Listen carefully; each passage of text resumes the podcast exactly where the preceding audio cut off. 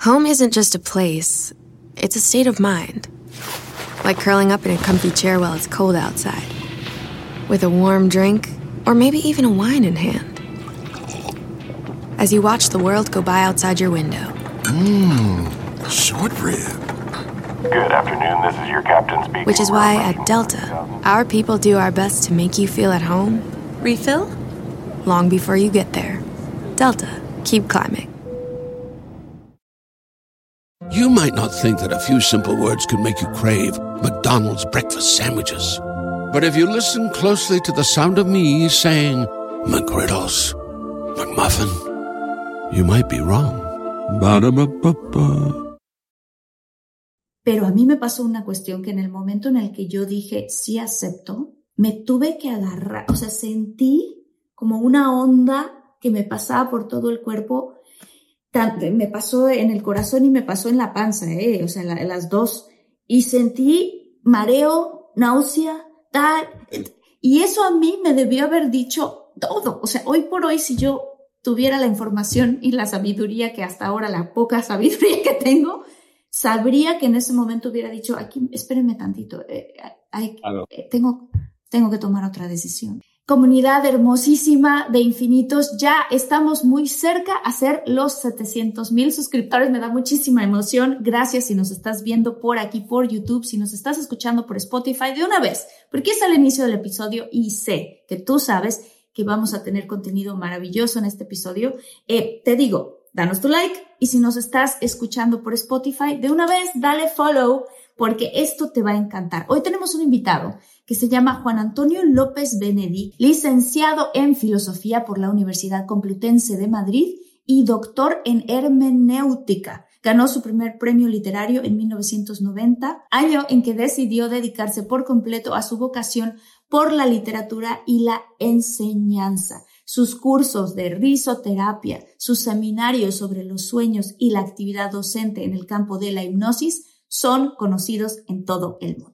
Que es autor y que es autor de libros muy importantes, pero sobre todo lo que te quiero explicar es que en este episodio él nos dio unas claves fundamentales para saber cómo tomar buenas decisiones en la vida.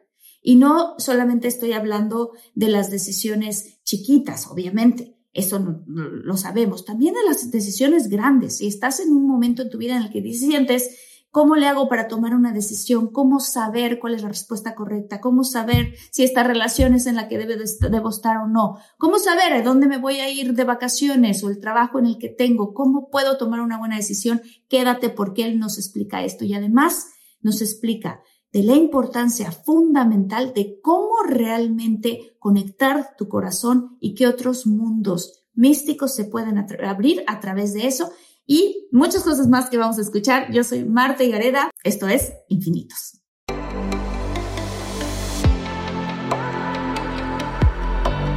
Despierta, imagina, expande tu conciencia, vive a tu máximo potencial, siente infinitos.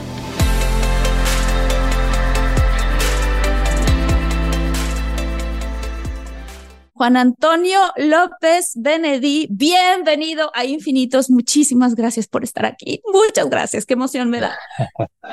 Bueno, también eh, encantado de estar aquí, de conocerte y compartir contigo, Marta. Fíjate que es, eh, realmente estoy emocionada porque toda la comunidad de infinitos, y ya lo verás tú, somos gente muy comprometida con nuestro crecimiento personal, con sanar nuestras heridas de la infancia, con, con realmente entender que el poder de poder co-crear nuestra vida em, realmente lo tenemos nosotros y que no necesariamente tenemos que ver a nuestro pasado como por culpa de mi mamá o mi papá o estas cosas que viví, es que yo soy así, sino que al revés, o sea, claro, podemos reconocer nuestro pasado, pero con la, con, con el, la mm, libertad de devolvernos a nosotros mismos este poder, de decir, ah, ahora ya entiendo con compasión qué fue lo que me pasó y ahora puedo ver para adelante. Entonces, por eso te quiero preguntar, ¿cuál es el papel fundamental que desempeñan las caricias y el contacto afectuoso positivo en el desarrollo humano? ¿Por qué las caricias son tan importantes y, tanto para los niños como para los adultos? sí. Bueno, no solo para los seres humanos, también para los mamíferos especialmente. Porque a través de las caricias, desde que nacemos, vamos configurando nuestro sistema nervioso, nuestro cerebro. Entonces, cuando esas caricias son positivas, están hechas con cariño, eh, nuestro sistema nervioso, digamos, las partes más básicas del cerebro se configuran de manera adecuada. Pero si faltan caricias, ahí también va habiendo eh, dificultades en esas conexiones neuronales. Y eso pasa a lo largo de toda nuestra vida. Allí donde hemos tenido caricias positivas, donde hemos recibido ese cariño a través de la piel, donde hemos configurado eso que un neurólogo español llamado Roth Carballo denominaba la urdimbre afectiva, ahí eh, se establecen unas conexiones neuronales más, digamos que favorecen el impulso nervioso para poder desarrollar una inteligencia y un conocimiento adecuado del medio. Pero cuando hemos pasado por periodos, o en la infancia, ¿no? cuando hemos pasado por periodos donde esas caricias no se dan, pues entonces hay dificultades que pueden llegar a ser muy graves. De hecho, en los Estados Unidos, en los años 50, se hizo un experimento con monos. Monos que estaban alimentados con el pecho de la madre, otros que estaban alimentados con un biberón con piel de mona y otros con un biberón que solo estaba unido a la jaula con un alambre. Los que eh, los monos que fueron amamantados normalmente se criaron perfectos, pero mm. los que eh, estaban alimentados por el biberón, aunque tenían las dosis adecuadas de cada uno de los elementos químicos, eh, tenían problemas psicológicos y especialmente aquellos que no habían tenido contacto ni con la piel del mono. Entonces, eh, los, los desajustes psicológicos pueden ser muy, muy graves. Y lo mismo ocurre con los humanos. Claro, este tipo de experimentos yo creo que no se ha permitido en los humanos pero eh, sí los podemos experimentar cuando nosotros tenemos relaciones de pareja o cuando nosotros en la niñez hemos tenido una infancia feliz, rodeada de caricias, o cuando eso ha faltado. Eso se nota en la conducta, en el pensamiento, en la forma de desarrollo de las personas. Y puede generar eh, pues carencias muy graves que eh, desarrollen enfermedades mentales. ¿Cómo qué tipo de, de, carencias? O sea, si, si alguien crece con un papá o una mamá o ambos, que no era muy afectivo, eh, muy apapachador, como decimos acá en México. ¿Cuáles serían más o menos? Bueno, el tema este es que quizás en la cultura latina hemos tenido a veces dificultades en ese tipo de caricias porque había unos condicionantes religiosos o por lo que fuera que durante tiempo no estaba bien visto acariciar demasiado o había ciertas dificultades en la caricia. Pero hay otras formas de acariciar. Cuando no se puede tener la caricia física, sí hay caricias verbales con la voz, y tú sabes bien de esto, ¿no? Eh, con la mirada, con los gestos. Entonces, lo importante es que nos sintamos acariciados, aunque no haya una caricia física. Pero cuando no hay caricia de ningún tipo, entonces pueden desarrollarse problemas mentales graves que pueden llegar a una psicosis o eh, pues como asesinos o gente eh, perturbada, diríamos, ¿no? En distintos grados, según las circunstancias, no solo del hecho de tener caricias, sino también del entorno. Hay muchos otros elementos que influirían en esas patologías. ¿De qué, o sea, de qué manera puede afectar a nuestra vida? Digamos, ya somos adultos y tuvimos una infancia en donde voy a hablar específicamente en mi caso, mi mamá es una maravillosa persona y tenemos una gran relación. Sin embargo, a ella no le gusta apapachar, nunca es apapachadora. Sus apapachos eran así, muy bien, mijita, ¿no? La gente que nos está escuchando, nada más estoy así como que haciendo unas palmaditas rapiditas en el hombro y ya. De hecho, hoy por hoy, si tú abrazas a mi mamá más de dos segundos, se siente ella incómoda.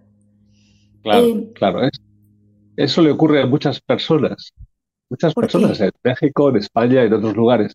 Yo creo que es por una cuestión eh, religiosa o porque la caricia, el contacto físico, durante un tiempo estuvo mal visto en la religión. o mal entendido, porque enseguida también, y también especialmente en las mujeres, eh, se confundía con la cuestión sexual, especialmente entre los padres y las hijas, y hay muchas mujeres adultas que tuvieron caricias inadecuadas en su entorno familiar y eso les dejó marcadas. Y por eso también eso les ha afectado mm. en sus formas de relación afectiva eh, a través de la caricia, a través del contacto físico. Se, quedan marcas. Entonces hay que tener en cuenta todo, ese, todo eso.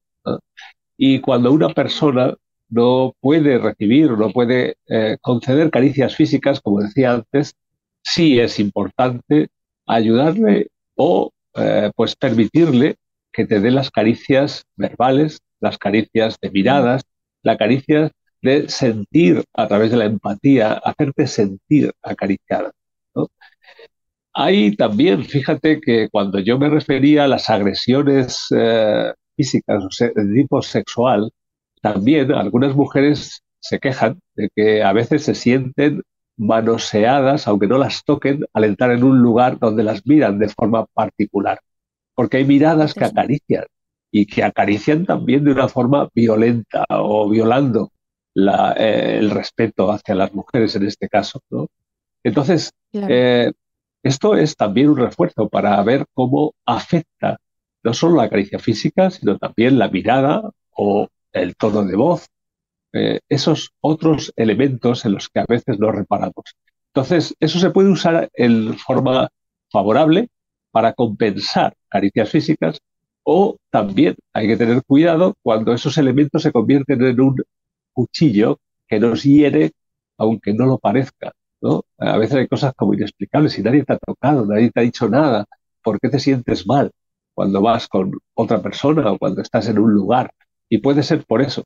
Fíjate, yo tengo una experiencia personal, porque eh, cuando yo escuchaba aquí en España a mujeres que se sentían que, eh, como violadas con la mirada, pues no las entendía del todo hasta que un día a mí me invitaron a un bar gay, eh, porque estaba con un grupo de actores y entonces pues, bueno, pues me invitaron, nunca había entrado en un bar gay. Y yo no, no, tengo nada ni a favor ni en contra, ¿no? Pues es un sitio como otro cualquiera, pero me sentí mirado de tal manera que tuve que arrimarme a la pared, literalmente. O sea, fue algo muy impresionante. Nunca había experimentado mm. algo así, porque las miradas a veces te desnudan o te eh, manosean, ¿no? Eh, eh, porque están unidas al deseo. Entonces, eso también se capta, se puede llegar a captar a través de esa onda como si fuera wifi afectivo, ¿no? O wifi sensorial a distancia. Entonces, todo esto es bueno conocerlo y yo, en el libro este de Todos queremos que nos quieran, yo hablo de estas referencias y de muchas experiencias que se han hecho a lo largo de la historia y es muy importante entender el afecto, la afectividad, la aproximación afectiva o el alimento afectivo es absolutamente esencial. Yo suelo decir que hoy en día que el sexo pues está como más abierto, más eh, cercano a todo el mundo por los tiempos, ¿no? Eh, lo que más hace falta es afecto, porque puede haber sexo, puede haber sexo donde disfrutes muchísimo, pero luego puede haber también vacío, porque no se siente esa cercanía afectiva que debe llegar a través de la caricia.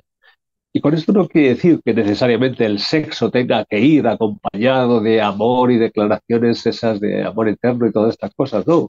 Se puede tomar el, el sexo como deporte, no, no tengo nada en contra de eso. Pero eh, cuando es una relación sexual exclusivamente física, puede que después quede esa sensación de vacío porque falta la transferencia afectiva, porque falta esa caricia de cariño que todos necesitamos como alimento. Incluso fíjate, yo creo que hasta ahora, por lo menos, eh, los hombres que buscaban el sexo así como de forma obsesiva y con cualquier mujer, y, eh, pues a veces lo hacían porque era una forma de buscar caricias que no sabían encontrar de otra manera. Es, oh, cosas muy curiosas, porque en el sexo hay contacto, Lo que ocurre es que también esos hombres a veces no sienten satisfacción del todo, es decir, pueden disfrutar muchísimo, están con muchísimas mujeres y se van apuntando muescas así como de con cuántas mujeres se han acostado, pero luego sienten un vacío, un vacío porque falta algo, algo que no se sabe determinar muy bien, y es eso, es justamente eso, el afecto. De ahí viene el título del libro, ¿no? Todos queremos que nos quieran. Es un título hermoso, por cierto. Ah, muchas gracias. Sí, eh, eh, me llegó así también un día eh, cuando había terminado un libro y empieza otro, empieza a rondar otro, como las musas, ¿no? Que te inspiran, y me llegó ese título. y yo también creo que es un título muy especial. Usted, desde tú hablas de, de ciertos alimentos que que la gente necesita, e, evidentemente, ciertos alimentos afectivos. ¿En qué forma se ven estos tipos de alimentos? Bueno, a veces precisamente no se ven.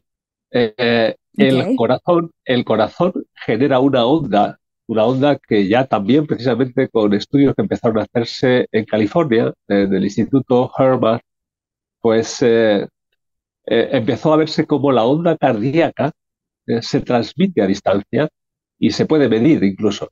Eh, desde la antigüedad los místicos siempre habían hablado del aura y, y la energía, pero eh, del Instituto Harvard eh, desarrollaron un software que permite medir precisamente esa onda cardíaca y también ver cuándo es armónica y cuándo es disarmónica. Cuando la onda cardíaca es armónica nos permite también generar un grado de coherencia y cuando nosotros somos coherentes es algo parecido a lo que los místicos también llamaban la iluminación. Estamos en un estado de mayor o mejor rendimiento en todos los aspectos. Incluso se han hecho aplicaciones al deporte.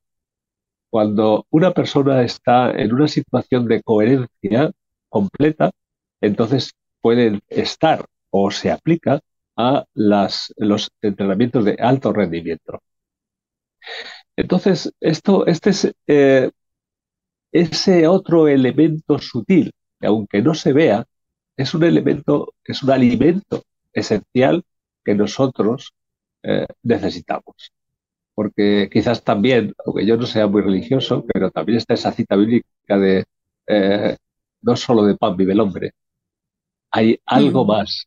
Y es posible que también, incluso pues en el mundo de la actuación, está muy claro la encarnación del verbo, cuando tú actúas, estás encarnando un verbo, una, una palabra a través de la cual y de tus gestos transmites un personaje, transmites unos sentimientos, sintonizas con la audiencia, con tus espectadores, con tus fans, con tus seguidores.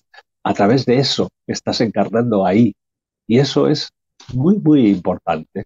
Todo eso tiene que ver con la empatía y también con la afectividad. Hubo una vez una actriz que yo me encontré aquí en Madrid y me dice, yo, me dijo, yo cuando salgo al escenario ah, eh, siento a veces orgasmos, porque cuando sintonizo con la, con la audiencia, ese, esa, esa conexión es tan fuerte, es mucho más claro que en el cine, el cine es más frío en ese sentido, pero en el teatro se establece esa conexión, dice, a mí me lleva al éxtasis, y yo lo he experimentado también. Puedo dar fe de que eso es así.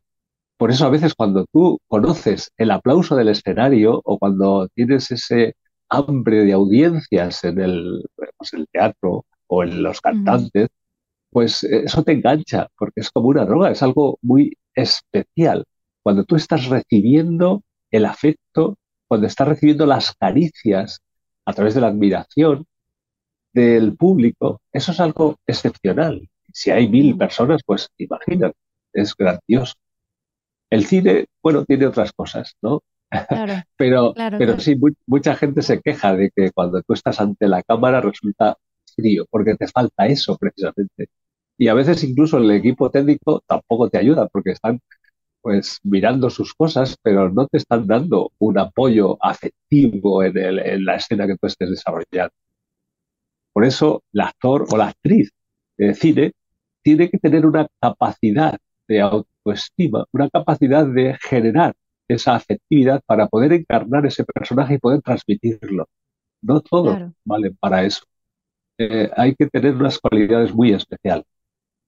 Y bueno, supongo que tú ya los conoces bien. Pues bueno, sí, porque, porque llevo muchos años actuando, pero, pero eh, fíjate que algo que me llamó muchísimo la atención de lo que dijiste es crear esta coherencia y que los, los abrazos o la, esta relación, este alimento afectivo incluso se puede llevar a cabo a la distancia. ¿Qué pasa cuando nosotros tenemos algún familiar, algún amigo, gente que queremos muchísimo, que está en otro estado o en otra ciudad, en alguna parte del mundo y que no y que están teniendo algún pesar, ya sea emocional o ya sea físico, se les puede ayudar mandándoles un abrazo y cuál sería la manera más coherente de hacerlo. Por supuesto que se puede. De hecho, la verdadera distancia entre las personas no es la distancia física, es la distancia afectiva. Cuando tú quieres mucho a una persona, aunque esté a mil o cinco mil kilómetros de distancia, puedes sentirla a tu lado. Basta con que te fijes. Hay, hay personas que pueden estar a un metro de distancia y no las notas con tanta claridad como esa otra a la que tú amas, mm. eh, sea lo que sea, de familia o, o amante o lo que sea, ¿no? Pero a esa persona que puede estar a 5.000 kilómetros y que tú sientes esa transferencia afectiva cercana. Entonces, eso se puede utilizar también para, evidentemente, transmitir consuelo. Y eso, además, ahora la mecánica cuántica nos habla de eso, cómo las partículas pueden estar en resonancia. Y dos partículas en resonancia pueden transmitirse mensajes a miles de kilómetros de distancia. Eso es lo que se está ahora trabajando con la, con la, con la cuántica, ¿no? Es, esa onda afectiva, es esa onda cardíaca a través del corazón. Realmente esto es algo que han dicho los místicos o las religiones desde hace mucho tiempo y el valor de la oración. Lo único malo, a veces, en las religiones, es que no se reza desde el corazón, sino desde la cabeza. Mm. Y ahí es donde puede estar un poco debilitado ese impulso o esa conexión. Pero cuando tú de verdad amas, cuando tú de verdad estás cerca de alguien afectivamente, cuando lo sientes en tu corazón de manera entrañable y lo apapachas o lo abrazas, o incluso es como si lo besaras, como si sintieras sus labios en tu piel, aunque estén a 5.000 kilómetros, ahí la conexión es real y se puede producir el mismo estímulo positivo para el sistema nervioso que con una caricia física. Oigan, si están buscando un nuevo celular, please, please, please no vayan a negar en la primera oferta que les pongan enfrente. ATT le da sus mejores ofertas a todos. Sí, a todos, ¿eh? A ti que hablas toda la noche con tu pareja. Eres de los míos. Y a ti que sigues haciendo swipe para encontrarla. A ti que también tienes selfies con todas las celebridades. Y a ti que tampoco te creen que grabaste un video de un marciano. ATT le da sus mejores ofertas en todos sus smartphones a clientes nuevos y existentes. Porque conectar lo cambia todo. Las ofertas varían por dispositivo, sujeto a términos y restricciones. Visita att.com o una tienda para más detalles. Home isn't just a place, it's a state of mind, like curling up in a comfy chair as you watch the world go by. Good afternoon. Which is why at Delta, our people do our best to make you feel at home long before you get there. Delta, keep climbing. Por eso también se han hecho experiencias de la sanación a través de la oración o a través de la sanación a distancia, eh, como el Reiki y otras, ¿no? Se han hecho experiencias de ese tipo y han resultado. Aparte de que también en la Primera y Segunda Guerra Mundial hubo casos de soldados que morían en el, frente, en el frente y los veían sus madres. Ese ya tiene otro componente, pero es también parecido. Cuando tú tienes una referencia afectiva positiva muy cercana, muy fuerte, entonces sientes lo que le pasa a la otra persona, aunque esté lejos. Y por eso también ese es el principio de la telepatía. Solo que estas cosas normalmente pues no las consideramos de forma adecuada. Y a veces la telepatía, es algo muy frecuente entre personas que se aman, eh, es muy, muy normal.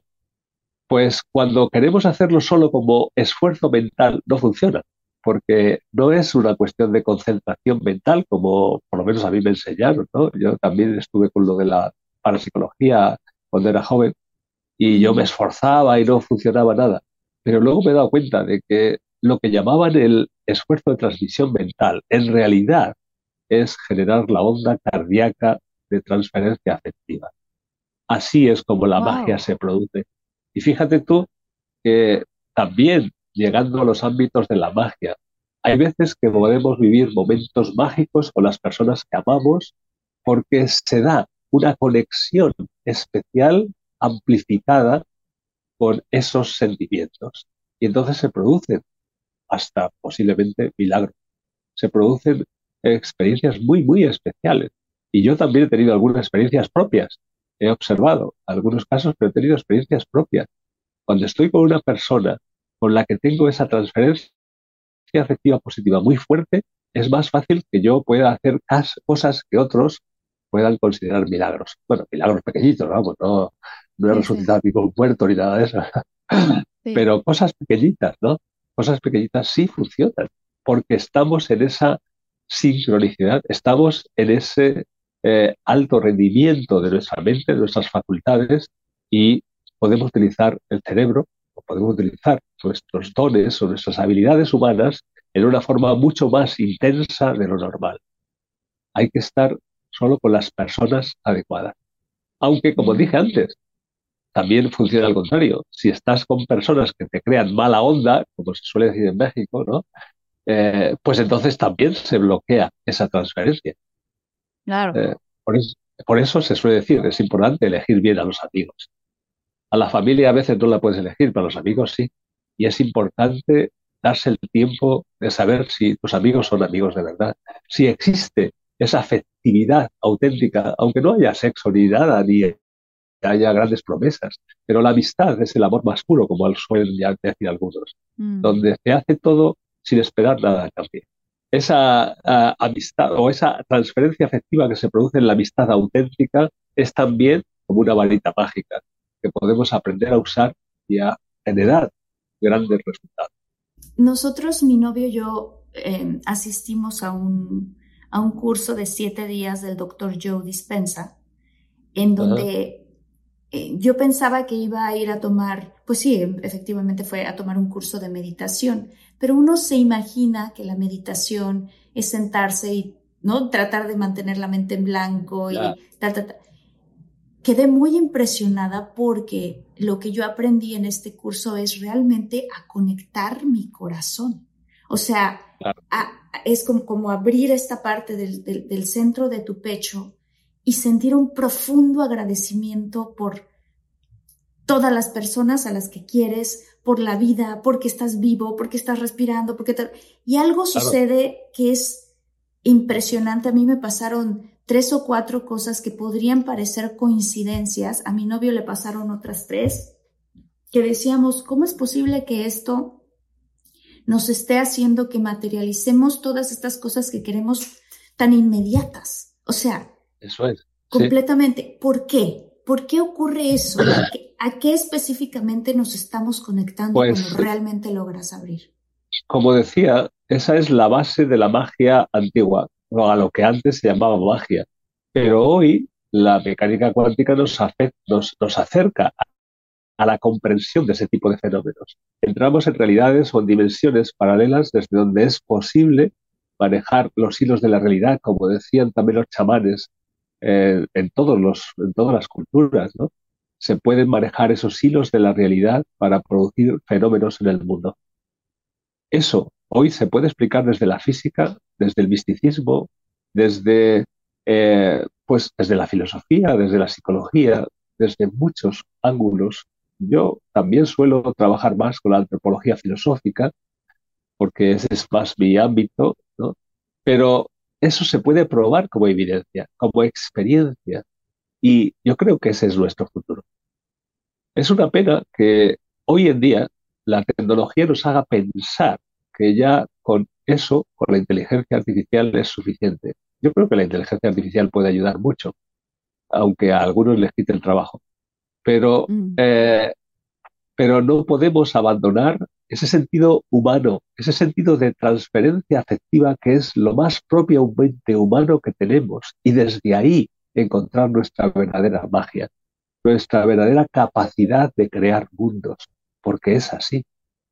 Fíjate, yo eh, recientemente eh, publiqué una novela, está en Amazon, donde hablaba de una forma de conectar con las distintas dimensiones a través de una esfera cuántica y cómo, eh, de manera práctica, también incluso recogiendo antiguas eh, referencias del Tantra y, otras, ¿no?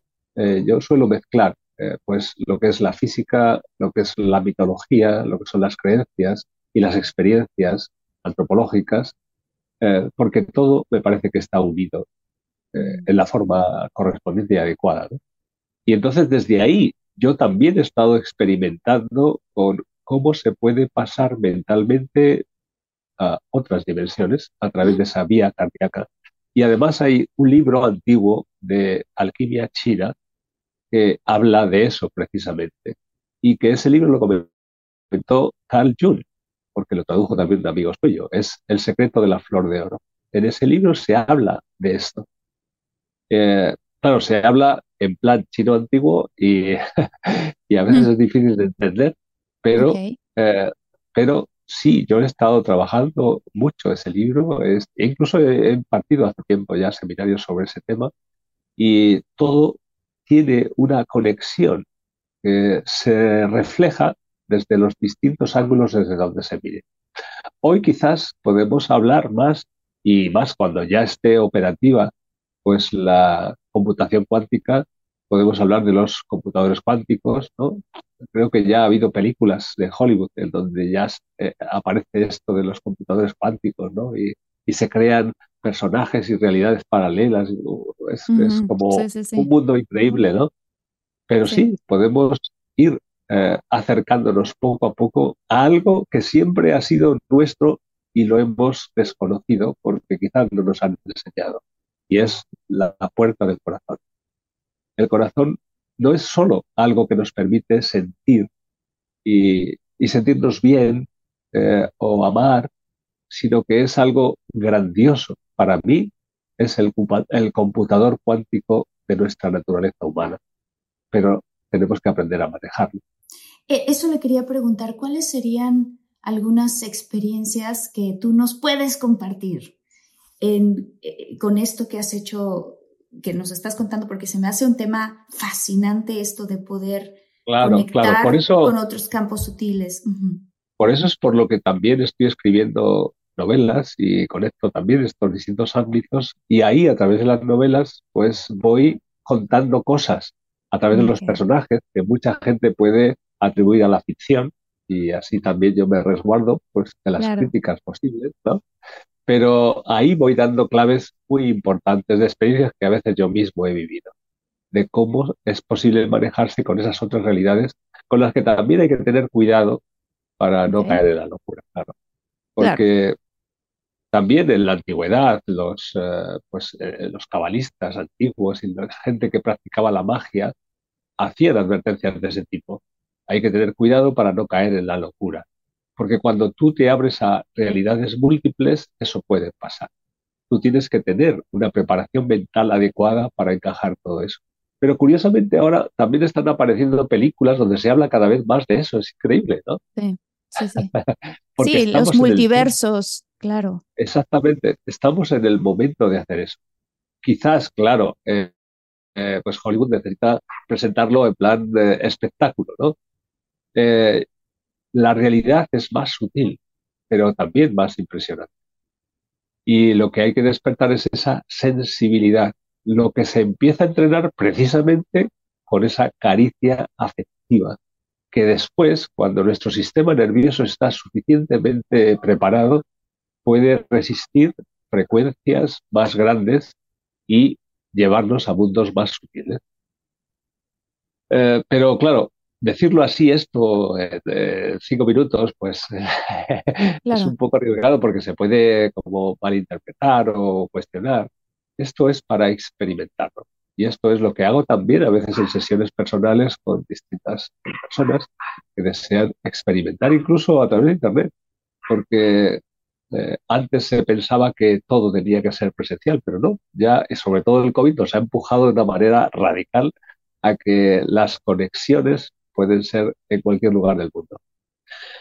Bien, yo creo que estamos en el umbral de un nuevo mundo, pero de verdad. Qué emoción. Incluso, incluso cuando algunas personas hablan de plan espiritual, de la quinta dimensión, de la entrada que yo he oído a veces, creo que no tienen mucha idea de lo que realmente eso significa, porque es algo de verdad grandioso. Puede que haya gente que sí lo entienda, ¿no?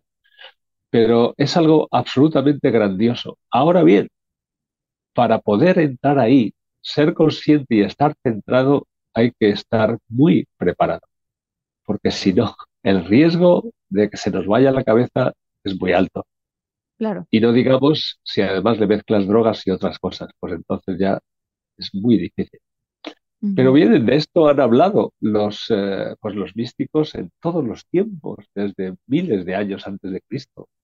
Siempre ha habido gente, quizás en Oriente o en, el Tíbet, eh, pero también en Occidente.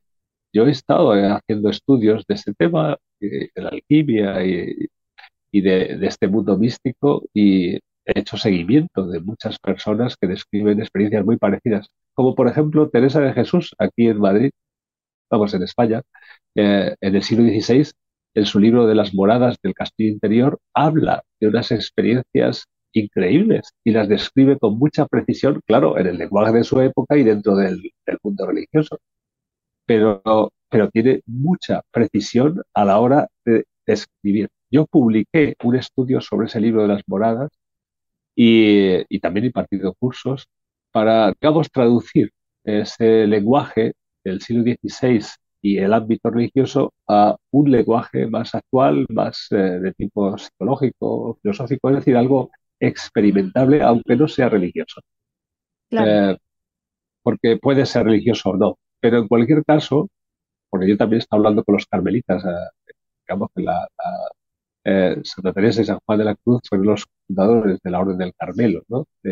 y yo he estado hablando con carmelitas y, eh, a veces ellos, como están muy centrados, aunque admiran mucho a, estos grandes místicos, pues eh, no, no tienen tanta claridad a la hora de experimentar en un mundo cercano fuera de las creencias religiosas. Pero sí es viable, absolutamente. Lo que se plantea es absolutamente viable y, se, y por supuesto que tiene que ver con esas eh, vivencias a distancia. Incluso Santa Teresa habla de un flechazo que recibe en un momento determinado en su corazón y luego en la autopsia se mostró que realmente tenía una cicatriz en su corazón, un flechazo místico o de amor puro. Eh, y yo he experimentado también algo así. Igual que también un comentario al ver a los versos de San Juan de la Cruz de La Noche Oscura, y ahí él describe también experiencias que tienen muy difícil explicación racional. Bueno, todo eso es la vía del corazón, todo eso es la vía de lo místico, eh, que no es cualquier cosa. Yo creo que también a veces en la nueva era se ha malinterpretado o se ha, eh, se ha convertido en objeto de, comercio, ¿no? Es, es algo para lo que hay que estar preparado, es real, pero no es cualquier cosa es cuestión de mercadillo, es algo más profundo, más profundo que cada uno debe, tiene que encontrar en su interior, como pasó a vosotros en esas experiencias con dispensa. Sí, sí. Por supuesto, en realidad la, meditación, la meditación es dejar la mente en blanco para que hable el corazón. Eso es la meditación de verdad. Y por eso, cuando tú vas directamente a la experiencia del corazón, pues entonces te encuentras con ese mundo que al principio puedes ver en forma muy sencilla, como cuando un bebé que abre los ojos y no distingue las formas que nosotros distinguimos, ve solo luces con más o menos intensidad, pues así también, cuando empiezas a experimentar la vía cardíaca, también ves cosas así, pero a grosso modo, hasta que puedes definir elementos y, entender pues lo que muchas personas, hombres y mujeres, a lo largo de la historia de la humanidad han dicho. A mi, a mi novio le ocurrió que cuando estábamos haciendo una de las meditaciones, activando el corazón, él tenía los ojos cerrados y me dijo, ¿te pasó esto? A mí eso, eso que le pasó a él no me pasó a mí, pero él empezó a ver este, figuras geométricas, eh, como geometría sagrada dentro de su cabeza. Yo solo logré ver luces de diferentes colores, lo cual se me hizo impresionante porque era como, como tengo los ojos cerrados y además te pones un, eh, ¿cómo se claro, claro. La cosa que te tapa los ojos, o sea. una venda. una venda. Y él decía, estoy viendo, o sea, vi unas este, geometrías sagradas. Entonces, eh, ¿Qué son? Por cierto, ¿qué son? Eh? Porque además quiero aclarar que hay gente que ha hecho medicina ancestral y ayahuasca y todo este tipo de cosas que hablan de esto, pero que eh, evidentemente también pues estás en un estado alterado con, una eh, planta medicinal muy potente que te genera esto. Esto no era nada de eso, ninguno de nosotros estábamos en ninguna, era solamente con, el, con abrir el corazón y abrir el corazón y abrir el corazón y conectarse con, con el cerebro. Pero ¿qué son estas geometrías que eh, yo, mira, la comunidad que nosotros tenemos, Juan Antonio, es súper abierta a estos temas. No creas que van a pensar que tú y yo, o sea, no. Es, es, realmente entregada a esto porque estamos siempre buscando expandir nuestra conciencia y expandir nuestro corazón. Entonces, ¿qué son? En realidad también son las eh, estructuras básicas que nosotros empezamos a percibir cuando ampliamos nuestra percepción. Home isn't just a place, it's a state of mind. Like curling up in a comfy chair while it's cold outside, with a warm drink, or maybe even a wine in hand. As you watch the world go by outside your window. Mmm, short rib. Good afternoon, this is your captain speaking. Which is why at Delta, our people do our best to make you feel at home. Refill? Long before you get there. Delta, keep climbing.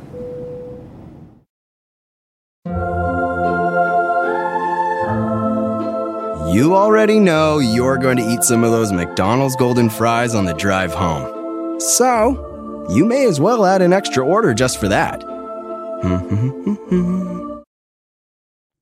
eh, esas, digamos, esas formas de geometría sagrada, que por otra parte eh, también Platón se refiere a ellas en el Timeo, en el diálogo de Timeo, ahí habla de esas estructuras, pues esas estructuras las puedes ver fácilmente, aunque no hagas ningún tipo de, meditación.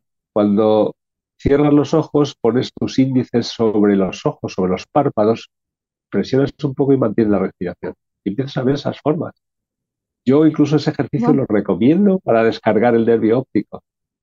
Es, son eh, estructuras básicas que están en la naturaleza, formas de energía, que se cristalizan, por ejemplo, en los, cristales, o sea, los, todos los minerales, las piedras preciosas que nosotros admiramos, tienen estructuras de ese tipo. Y eso es algo que es la manera en la que se materializa la energía.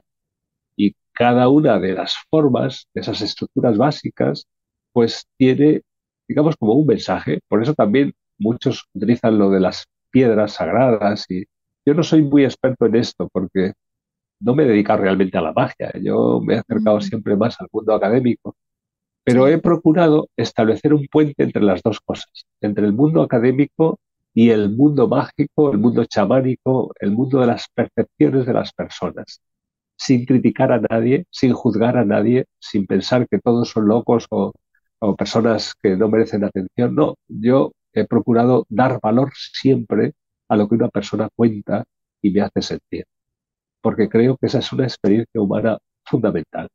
No importa si tiene estudios o no tiene estudios, cada uno lo puede decir con unas palabras más sencillas o más complejas, pero es evidente que muchas personas experimentan cosas increíbles y que eso debe ser escuchado y debe ser también desarrollado, porque entiendo que ahí está nuestro nuevo mundo.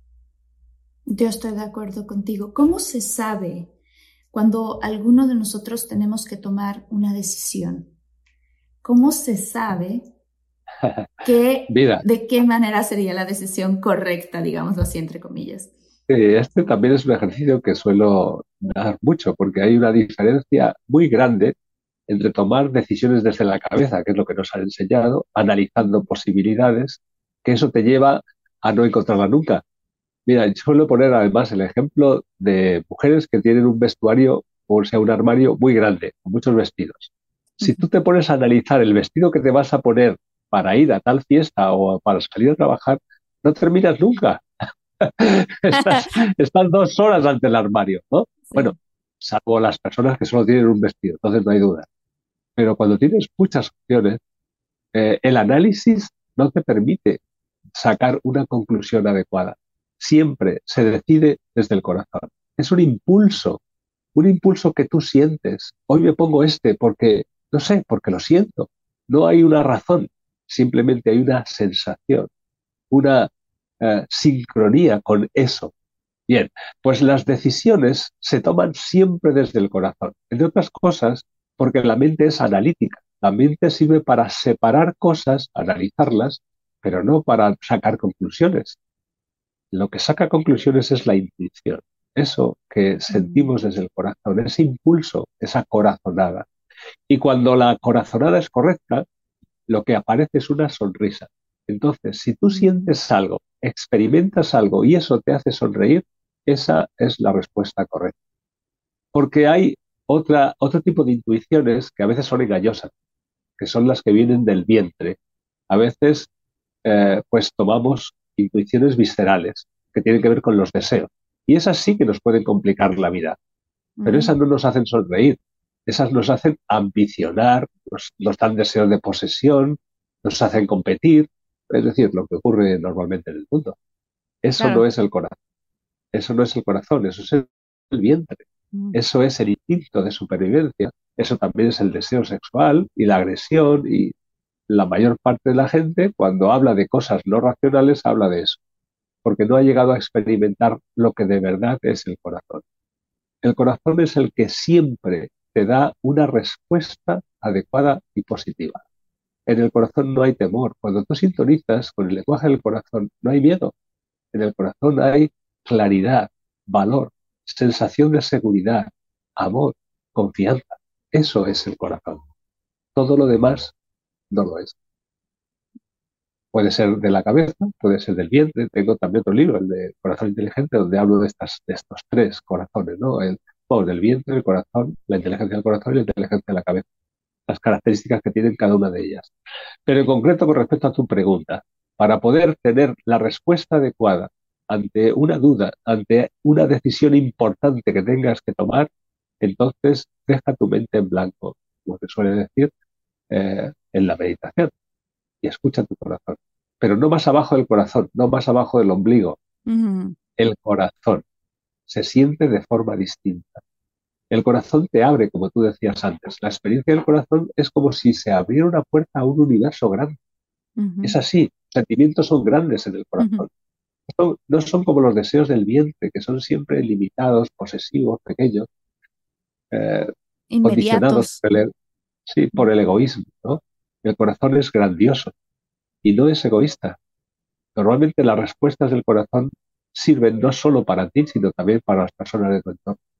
Aunque no hay que imponerlas, o sea, no hay que ir por ahí de adivinos, ¿no?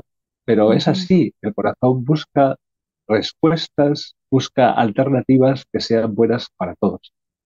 Por eso es como nuestra computadora cuántica humana. Y, las, y, la, y el síntoma, el síntoma evidente es la sonrisa natural. Cuando tú has encontrado eso, sonríe.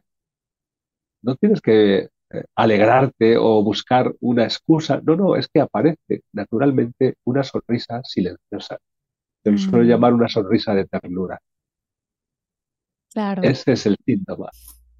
Y sí se sabe también cuando uno está tomando una mala decisión, ¿eh? quiero decir, o sea, ah, yo claro, claro. en todos los años que he vivido he tomado muy buenas decisiones y otras que me he dado cuenta que no han sido las mejores. Y cuando no son, se siente. Tú, en vez de sentirte el efecto contrario a la sonrisa, sientes una angustia, sientes una pena, incluso puedes llegar... Se te cierra el estómago. A veces incluso sientes ganas de vomitar es como en el estómago se siente eso que dicen de las mariposas cuando te enamoras y también el estómago se te revuelve cuando algo no funciona bien. Y a lo mejor no sabes qué es, pero se te revuelve el estómago. Sí, y luego a veces entra a la cabeza a tratarte de decir, no, está todo bien, tomaste la buena decisión. claro, Y entonces, ¿no? Puedes llegar a incluso pasar muchos años solo haciéndole caso a la cabeza, pero uno sabe inmediatamente después de que sucedió que si te sientes mal, por ahí no. Y, y, es definitivo. Em, ¿Cómo se llaman? Sí, sí, no, por eso es por lo que conviene también estudiar la inteligencia intuitiva. La inteligencia intuitiva que no es la inteligencia racional, que es distinta, pero que es precisa y que nos puede dar respuestas muy claras. Pero perdona que te he interrumpido. No, eh, te quería preguntar cómo se llama el libro que habla de esto, de, los, de lo del corazón. El, corazón inteligente. El, corazón, inteligente. Vamos a poner, por cierto, aquí en, en, la, en la descripción del episodio, si lo estás viendo por YouTube, vamos a poner los links a toda tu información para que la gente diga, yo quiero leer este libro, yo quiero leer este otro, yo quiero saber más de estos temas, porque son importantísimos, importantísimos. Yo como experiencia personal quiero contar dos cosas. Una, eh, me, yo, la gente lo sabe, yo me casé. Fui, no, me casé y no funcionó esa relación y entonces eh, nos divorciamos. Pero a mí me pasó una cuestión que en el momento en el que yo dije sí acepto, me tuve que agarrar, o sea, sentí como una onda que me pasaba por todo el cuerpo me pasó en el corazón y me pasó en la panza, ¿eh? o sea, las dos. Y sentí mareo, náusea, tal. Y eso a mí me debió haber dicho todo. O sea, hoy por hoy, si yo tuviera la información y la sabiduría que hasta ahora, la poca sabiduría que tengo, sabría que en ese momento hubiera dicho, aquí, espérenme tantito, eh, eh, tengo, tengo que tomar otra decisión. Pero no lo sabía, no estaba tan conectada eso, eso es algo muy frecuente, todos percibimos eso porque es algo natural. Igual que los animales perciben cuando va a haber un terremoto, un huracán en su entorno y se van. Nosotros también lo percibimos, pero no nos damos cuenta porque nos han educado de otra forma. Nos han entrenado en nuestras funciones mentales para estar atento a otras cosas, no a esa sensibilidad. Pero es algo que se debería recuperar, porque es algo propio de los seres humanos. Es algo propio de nuestra vida y por supuesto es lo que también en la antigüedad se llamaba la sabiduría. Es, son toques de sabiduría, de intuición, de iluminación, como se le quiera llamar, o del Espíritu Santo, de, porque eh, depende de la cultura o de las creencias de cada uno, se le llama de una forma diferente. Pero el hecho es que todo le llaman de alguna forma, porque eso es una experiencia humana. Exactamente. Y, qué importante es hacerle caso. Y la otra cosa que quería contar, y esto las mamás, que tenemos muchísimas mamás en la comunidad de infinitos que nos escuchan y que nos ven, lo saben perfectamente. La conexión que tienen tan profunda con sus hijos, no importa qué kilómetros de distancia se encuentren, muchísimas mamás pueden estar haciendo lo que sea, están lavando la ropa, lo que sea que están haciendo, manejando, y de repente dicen, algo le pasó eh, a Juanita, algo le pasó, y les marcan y algo le pasó. O sea, es impresionante y esto a mí me maravilla cada vez que yo lo veo efectivamente con mi mamá. ¿Qué te pasó? ¿Estás bien? Y yo, ah, mamá, me pasó esto. wow, o sea, tiene un poder ahí telepático, psíquico, ¿qué es? Exactamente, eso es lo que explicaba antes con la conexión afectiva positiva fuerte. La telepatía es algo normal ahí, cuando existen esas conexiones. Y no tiene nada que ver el espacio, o sea, puede haber una distancia grandísima, igual que se ha probado en la física con las partículas elementales que están en sincronía, pues eh, el espacio no importa, porque esa onda, mm, no podemos decir que sea infinita, pero por lo menos en las distancias terrestres, en la distancia que nosotros nos manejamos, llega a todas partes. Claro, y como última pregunta, porque sé que te tienes que ir pronto, em, en el libro se aborda mucho la idea de sonreír con ternura como un objetivo diario. ¿Qué beneficios puede aportar esto a nuestra vida emocional y evidentemente expandir un poquito más en el tema? Pues mira, cuando antes te decía que cuando tú estás sintonizando con el corazón y encuentras la vía del corazón o la respuesta del corazón o ese impulso hacia la sabiduría, aparece la sonrisa de ternura de forma natural. Pero si tú te acostumbras a sonreír con ternura ante lo que ves, valorando pues eh, los atardeceres, las miradas de los niños o de las personas que te encuentran, ¿no? También de adultos, sin que tenga ningún sentido así como eh, romántico necesariamente, o quizás sea el romántico más auténtico, ¿no? El, esas miradas que enamoran al cruzarte, sin más, sin pretender nada, ¿no? Cuando tú empiezas a sonreír y a mirar así la vida, estás sintonizando con tu corazón también. Y entonces, pues tienes acceso a esa sabiduría que es propia de los seres humanos, a ese computador cuántico humano y a esa memoria universal. Solo hay que aprender a diferenciar, a definir, a conceptualizar esos elementos para poder aprovecharlos. Pero está ahí, esa es la puerta de acceso. Entonces, la sonrisa de ternura como eh, manifestación o síntoma o como entrenamiento nos sitúa en la puerta del corazón, nos sitúa en la vía del corazón. Y es que yo siento que de verdad, en general, en el día, cuando uno agradece dónde estás, qué estás haciendo, incluso eh, me imagino que te ha pasado a ti, Juan Antonio, pero alguna vez te ha pasado que entras a un lugar, supermercado, y ves pasar a la gente y sientes, te quiero mucho, te quiero mucho, te quiero mucho. O sea, no sé, a mí me ha pasado y cuando uno más hace ese tipo de cosas y no conoces al señor, la señora que va pasando, el niño, ¿no? Que está corriendo detrás de su mamá, no los conoces, pero sientes esto, ese día me va de maravilla. Todo Por supuesto. cambia, ¿no? O sea, ¿qué es lo que se activa cuando uno hace eh, esto? Estás en esa resonancia, estás en esa sincronicidad, estás en esa frecuencia cardíaca armónica que te conecta con la realidad con la realidad trascendente, con la realidad de verdad. Y entonces todo fluye, o como se suele decir también, todos estamos conectados, todo está conectado. Y puedes sentir, como también en estas películas que ahora también se han, se han eh, eh, pues, eh, publicado últimamente, ¿no? tú, estos seres, ¿cómo se llama? Avatar, ¿no? O este, ese mundo de Avatar, o ese mundo donde funcionan estos seres, pues eh, viven como que todo está conectado de una forma especial. Viven desde esa resonancia cardíaca. Y eso es algo que nosotros también deberíamos vivir sin darle ninguna importancia excepcional, sin convertir en ninguna creencia particular, respetando cualquier tipo de creencia previa, ¿no? Y la cultura de cada uno. Pero eso es una experiencia que ningún ser humano se debería perder, porque es bueno, quizás sea la experiencia divina. Ay, qué bonito, Juan Antonio, muchísimas gracias. Sentí que, que tocamos ahora sí que como apenas la puntita del iceberg de tanta sabiduría que tienes.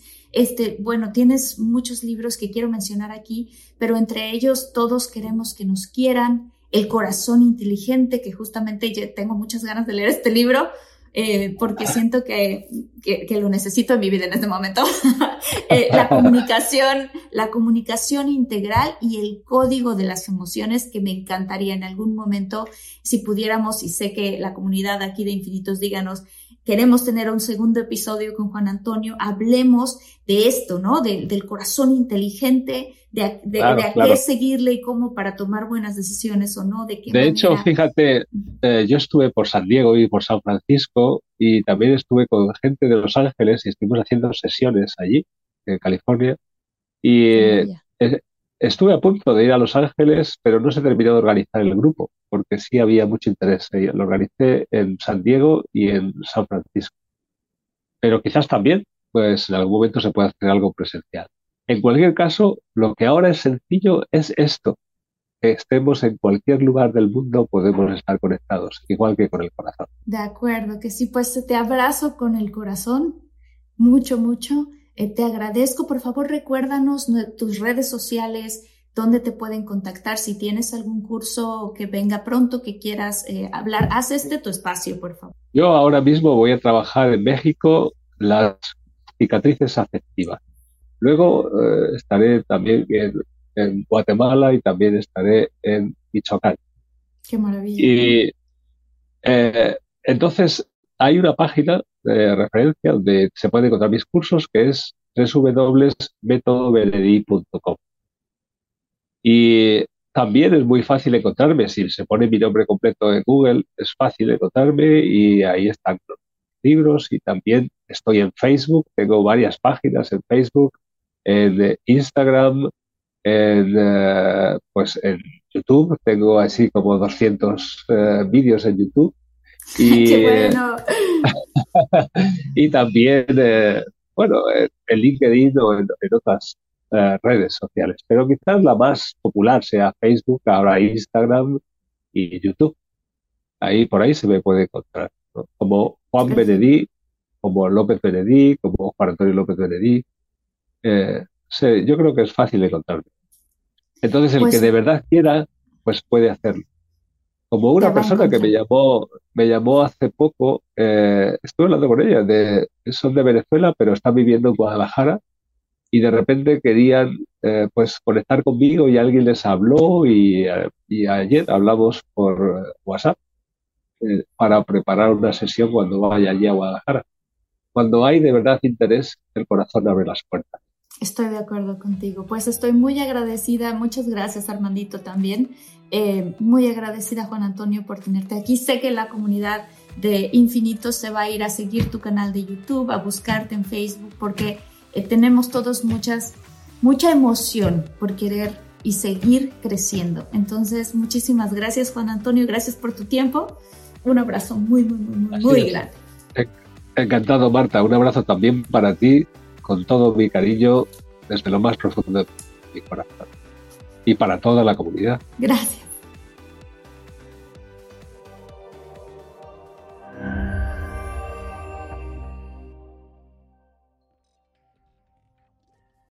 Home isn't just a place, it's a state of mind. Like curling up in a comfy chair while it's cold outside, with a warm drink, or maybe even a wine in hand. As you watch the world go by outside your window, Mmm, Short rib. Good afternoon, this is your captain speaking. which is why at Delta, our people do our best to make you feel at home. Refill? Long before you get there. Delta, keep climbing. You might not think that a few simple words could make you crave McDonald's breakfast sandwiches. But if you listen closely to the sound of me saying McGriddles, McMuffin, you might be wrong. Ba-da-ba-ba-ba.